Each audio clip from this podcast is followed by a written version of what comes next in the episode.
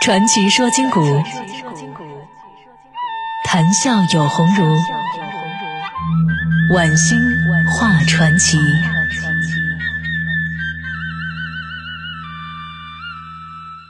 好吧，今天呢，咱们讲的是中国古代的这个土豪级的收藏家。先讲完了唐太宗李世民收藏《兰亭序》，下面说一说呀，后周世宗柴荣是酷爱瓷器，于是制造了千古之谜。柴荣啊，就是后周世宗，是五代时期后周皇帝，在位六年。是邢州瑶山人，邢州瑶山在哪儿啊？今天呢，河北省邢台市龙窑县。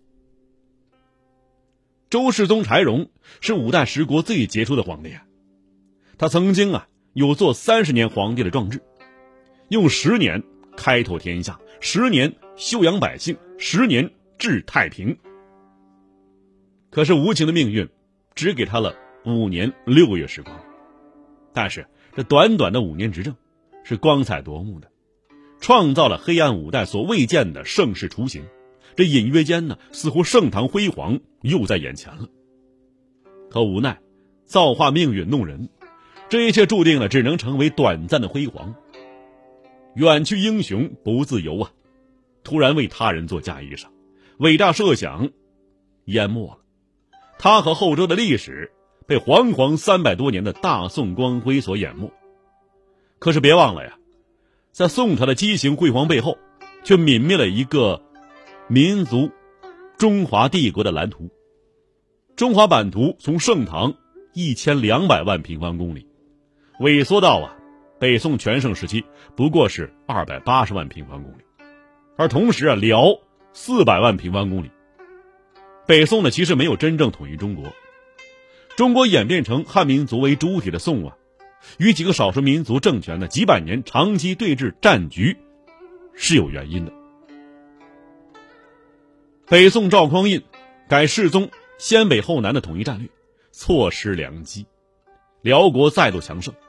从此啊，收复由后晋石敬瑭为当儿皇帝献给契丹的幽云十六州，变成了汉民族遥不可及的梦魇了。于是失去了北方啊，特别是华北平原的屏障。在以后的几百年中，北方的游牧民族经常毫不费力的跃马中原，中原主体文明进程啊，一次又一次被打断、被毁灭，人民被屠杀、掠夺成奴役。当此时啊，我们应该佩服世宗的睿智、软件和勇气。回望历史，周世宗柴荣的地位得来啊，本身就充满了机缘、传奇与血腥。柴荣是河北魏县人，哪个魏啊？魏蜀吴这个魏，魏县。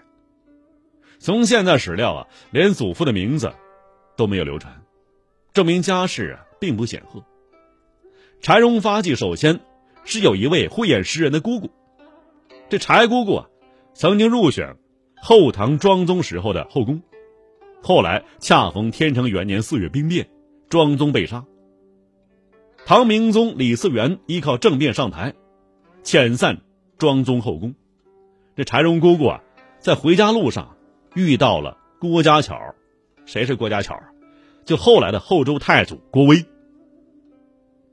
而这时候，郭威尚是落落不得志的一个军卒，唯一很明显标志啊，就是黢黑脖子上纹着一个青雀。到底呀，是在宫里待过的。看出落魄的郭家巧身上有一种掩饰不住的英雄气，不顾父母反对，自作主张嫁给郭威。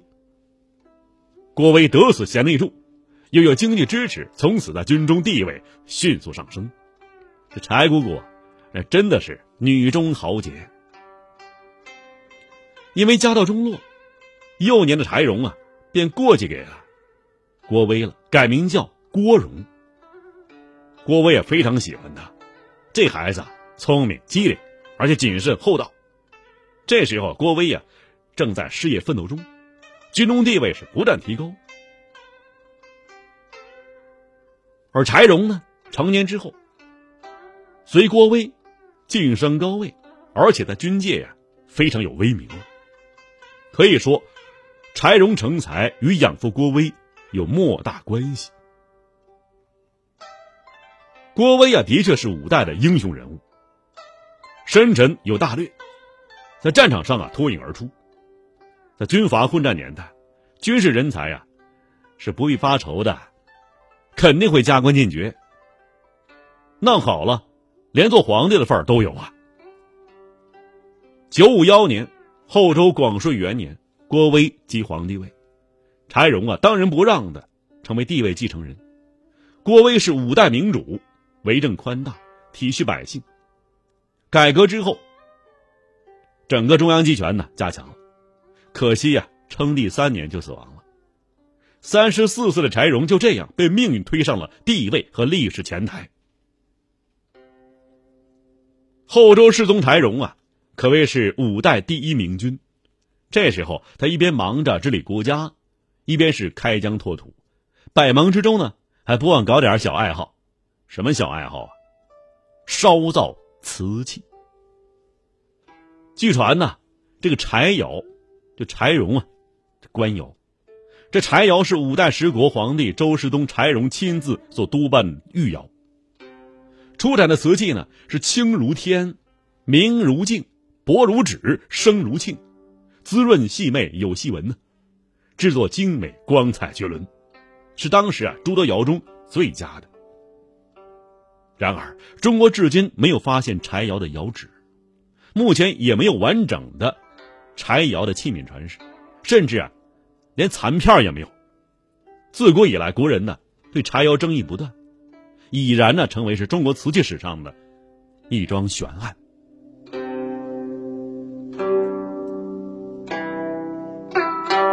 今天呢，我们常称这宋代有五大名窑。